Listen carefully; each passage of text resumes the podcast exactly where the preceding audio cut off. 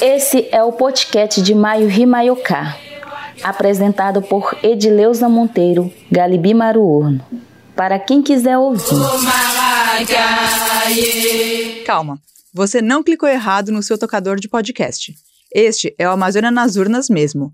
Mas eu queria que a gente começasse a nossa conversa ouvindo um trechinho deste outro podcast aqui, produzido pelo grupo dos Jovens Comunicadores Indígenas do Oiapoque. Vou dar o play de novo. A desinformação na política é algo muito sério e importante. O termo é fake news. Hoje, o objeto de intenso debate, principalmente por conta do risco à democracia. Para você não compartilhar notícias falsas na nossa aldeia, os jovens comunicadores têm algumas dicas para verificar se esses noticiários são verdadeiros ou não. Comece a investigar se o site é confiável. É preciso verificar a data e ler mais notícia. Com essas eleições, vai ter muito dados falsos, montagem de vídeo, principalmente nas redes sociais dessa campanha eleitoral. Acho que você já entendeu que o tema desse podcast, Mayuhi Mayuká, tem tudo a ver com o nosso, né? Para começar essa conversa sobre o combate às fake news e à desinformação, nada melhor do que ouvir uma medida prática. Esse podcast é fruto de uma iniciativa de formação de jovens comunicadores das três terras indígenas que existem na região do Oiapoque, no estado do Amapá, lá onde o Brasil começa. A Edileuza, que a gente ouviu narrando, faz parte do grupo, junto a outros 19 jovens que começaram o ciclo de formação em 2021. Ela está se preparando como jovem comunicadora, mas também já está atuando como uma disseminadora de boas práticas para combater os efeitos nocivos das fake news e da desinformação nas comunidades. Os podcasts foram uma das formas que vários povos indígenas encontraram para dialogar diretamente com as suas comunidades sobre temas importantes, como as fake news nestas eleições. E não foi só no Oiapoque. Existem mais iniciativas como esta em outras regiões do Brasil que mostram a capilaridade da comunicação via podcasts. A produção desses programas também valoriza o protagonismo dos povos indígenas e está dinamizando a forma como os jovens consomem e geram conteúdo. Uma das razões é a facilidade de compartilhar os conteúdos até mesmo em formato de mensagens de áudio no WhatsApp. Tanto que o formato da série Mayuhi Mayuká foi pensado primeiro para ser compartilhado na rede de mensagens e só então foi adaptado para a internet. Agora, tem até mesmo uma expectativa de que a série chegue na programação de uma rádio comunitária do Oiapoque. Agora sim, eu sou Thais Herreiro e você está ouvindo o podcast Amazônia nas Urnas. Este é o terceiro e último episódio da série que faz parte de um projeto de reportagens do Jota. Se você não ouviu os outros dois episódios, eu recomendo que você procure logo depois de terminar este aqui. A iniciativa do podcast Mayuhi Mayuká e da formação dos jovens comunicadores do Oiapoque faz parte de um projeto que começou um ano atrás. Além de combaterem a disseminação de fake news por meio de podcasts, esses jovens também estão aprendendo a produzir conteúdos em outros formatos, como textos e vídeos, a fazer entrevistas e editar os conteúdos.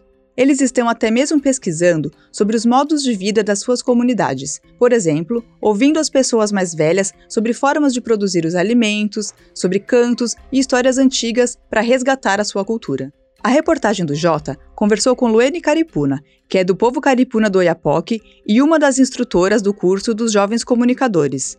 Ela estuda Licenciatura Intercultural Indígena na Universidade Federal do Amapá e também passou por ciclos de formação como jovem comunicadora dentro do movimento indígena. A Luane contou para nós sobre as motivações para abordar as fake news com os jovens no período eleitoral e prepará-los para evitar a disseminação de mensagens falsas e a votar de forma mais consciente. Os territórios indígenas acabam sendo os territórios afetados com falta de informação, mas que na maioria das vezes a gente não consegue combater isso. Então, era uma preparação tanto para toda é, essa trajetória deles enquanto comunicadores, mas também principalmente em especial para essa fase, que é de eleição, porque as comunidades nessa, nessa região, as aldeias, praticamente todas elas têm acesso à internet e todo mundo tem acesso as redes sociais. Mas é, rede social não é exatamente um, um, algo que te traz informações concretas, que podem circular também informações falsas, né? Então, o sentido é, é, é muito nessa linha que foi a formação dos comunicadores nessa fase de desinformação de fake news, né? Como combater, como levar uma notícia verdadeira, mas também como identificar para que a gente não, não deixe que ela circule muito mais.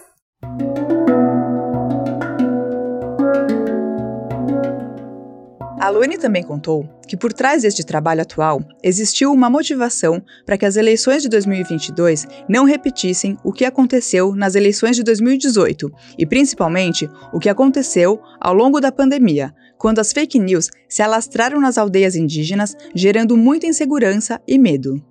Como em outras regiões do país, os povos indígenas do Oiapoque estavam com medo de se vacinar contra a Covid-19 por causa da disseminação dos boatos de efeitos colaterais e de que a vacina poderia até mesmo causar a morte deles. Segundo a Luene, por muito tempo os próprios indígenas nem estavam entendendo o que estava acontecendo com aquele monte de informação que chegava de forma esquisita e distorcida, e que até mesmo uma professora ou seja, uma figura que influencia muitas outras pessoas, compartilhou uma fake news sem entender muito bem, e isso gerou uma bola de neve. Foi então que as lideranças das comunidades entenderam que era hora de agir e foram andar pelas aldeias. Entendi. Começar ali quebrar resistência e dentro da AICA, que é a Associação Indígena do Povo Caricuna, a gente fez um vídeo, é, um vídeo grande com várias lideranças né, da, Caripuna falando: olha, eu tomei a vacina, eu tô bem, já tem tantos dias que eu tomei a segunda dose, tudo na língua indígena também, para que é, porque o nosso público era nosso, nossos parentes, né? E, e falarem da importância de tomar vacina, é, agentes, é, técnicos de enfermagem indígenas, as pessoas de dentro do território, porque Acontece que muitas dessas informações vêm com outro protagonista, né, que não é indígena, que é, que é de fora e que na maioria das vezes, ah, isso é longe da minha realidade. Não aconteceu aqui dentro do território, então eu não vou confiar. E aí teve um, um pastor que trabalhou por muito tempo, que é de São Paulo, que fala a língua indígena, trabalhou muito tempo nessa região, ele topou em mandar um áudio assim, para a gente circular nos grupos, falando da importância de tomar vacina creol. Toda essa experiência muito difícil e trabalhosa moldou a forma como as aldeias do Oiapoque agora encaram a chegada das fake news. Essa bagagem toda, um tanto traumática, fez com que eles se preparassem mais. E nem eles mesmos sabiam que nome dar para isso, porque tudo isso estava acontecendo dentro do território. Então a gente viu como uma necessidade muito grande de tratar desse assunto. E então a gente teve uma etapa voltada sobre a desinformação, a fake news, de como eles, é, isso se dá dentro das redes sociais, como também a gente pode identificar e como também a gente combate isso para dentro do território. Então, é uma formação para que eles entendam esse processo, mas também para que eles voltem para o território e digam, gente, isso aqui a gente precisa, tá muito estranho, vamos analisar, vamos buscar mais informações, ver se tem esse tipo de informação em outro site mais confiável. Então a ideia dessa formação foi fazer esse processo com ele, deles entenderem esse contexto mais de fora, dinâmico, porque as redes sociais elas acabam sendo algo que eles acessam mais do que sites de jornais, E todo esse preparo que veio da pandemia rendeu até mesmo uma campanha de conscientização política chamada Aldeias Políticas Ancestralizando o Voto, Reflorestando as Urnas. A campanha foi puxada principalmente pelas mulheres e jovens indígenas do Oiapoque para chegar em toda a população indígena da região do Amapá e norte do Pará. Um dos objetivos foi incentivar a presença dos jovens nas urnas, mas também incentivar que eles pesquisassem bem antes de escolher os candidatos. Entre as recomendações estavam a de que os eleitores observassem as promessas dos candidatos, principalmente sobre as propostas ligadas ao meio ambiente e aos direitos indígenas. Outra iniciativa é a da Rede Waiuri, que organiza oficinas e tem um podcast desde 2017. Essa palavra, Waiuri, significa trabalho coletivo e diz muito sobre a missão da rede. Ela foi criada no município de São Gabriel da Cachoeira, no Amazonas, conhecido por ser o município mais indígena do nosso país. Além do podcast, existe o programa Papo de Maloca, que atualiza as comunidades indígenas sobre política e outros assuntos importantes, como a vacinação na época da pandemia. Alguns episódios são traduzidos nos quatro idiomas mais comuns na região: Nhengatu, Tucano, Baniwa e Yanomami. É difícil mensurar o impacto da audiência do podcast, mas a região reúne 45 mil indígenas de 23 povos diferentes. Em muitos locais, as informações disseminadas pela rede são as únicas possíveis. E além de divulgar nas plataformas digitais, o áudio também é transmitido via rádio para os territórios mais distantes.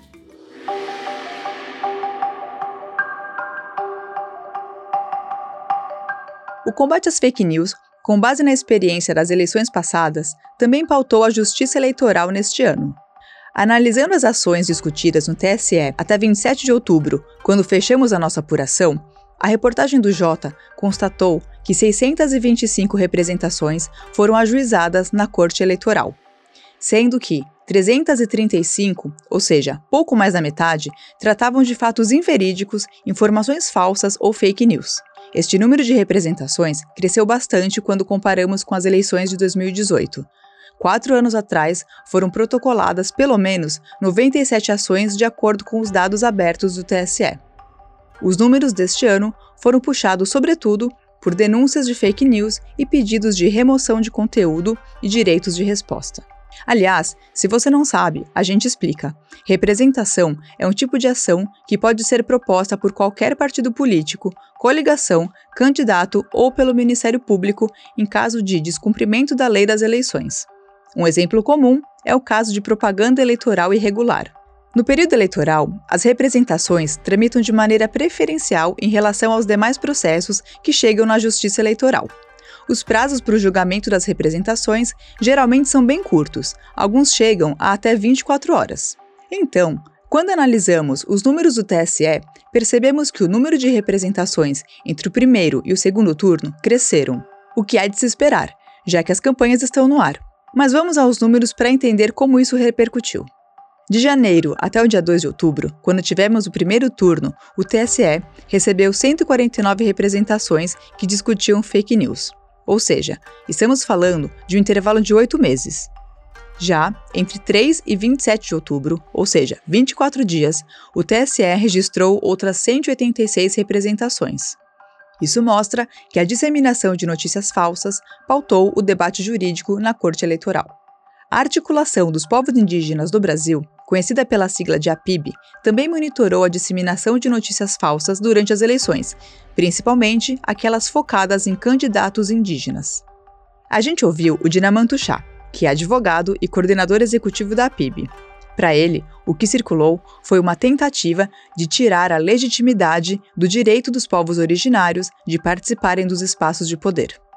Sobre as candidaturas indígenas, olha, nós sofremos sim com vários, várias situações fake news, né? Os nossos candidatos, é, em algum momento, lógico existe aquele racismo institucional, aquele racismo que ainda impera, né? Sem sombra de dúvidas que isso é realidade em todas as regiões, sobre a questão da, da capacidade dos povos indígenas estar ocupando tal cargo eletivo, né? Dos povos indígenas estar reivindicando esses espaços. Enfim, eu acho que por mais que nós tenhamos sofrido ataques, né, sobre a questão de, de, da nossa identidade, da nossa capacidade, mas nós conseguimos alcançar nosso objetivo, que foi mandar o nosso recado, enviar nossa mensagem e dizer que os povos indígenas resistem e, e são capazes de ocupar qualquer cargo que seja, aonde quer que seja.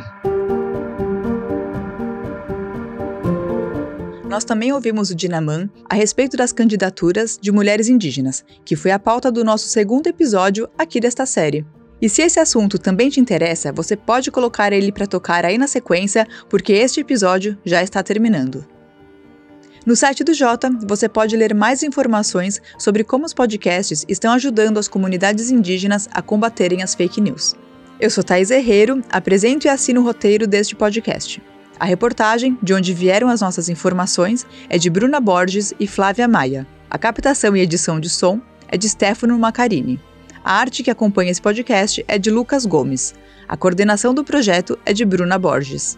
Amazônia nas Urnas é uma série de podcasts em três episódios, produzidas pelo Jota, com o apoio do Amazon Rainforest Journalism Fund, em parceria com o Pulitzer Center.